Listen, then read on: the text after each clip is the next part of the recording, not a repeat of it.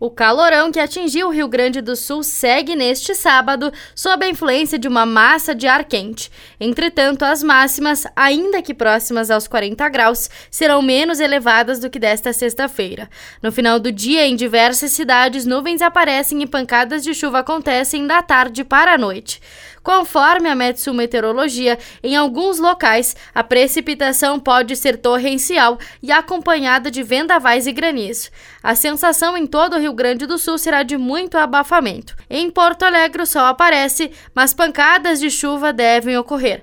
A mínima na capital é de 26 graus e a máxima chega aos 36. Já na Serra Gaúcha, as temperaturas vão variar entre 21 e 30 graus, também com previsão de chuva. Da Central de Conteúdo do Grupo RS com repórter Paula Bruneto.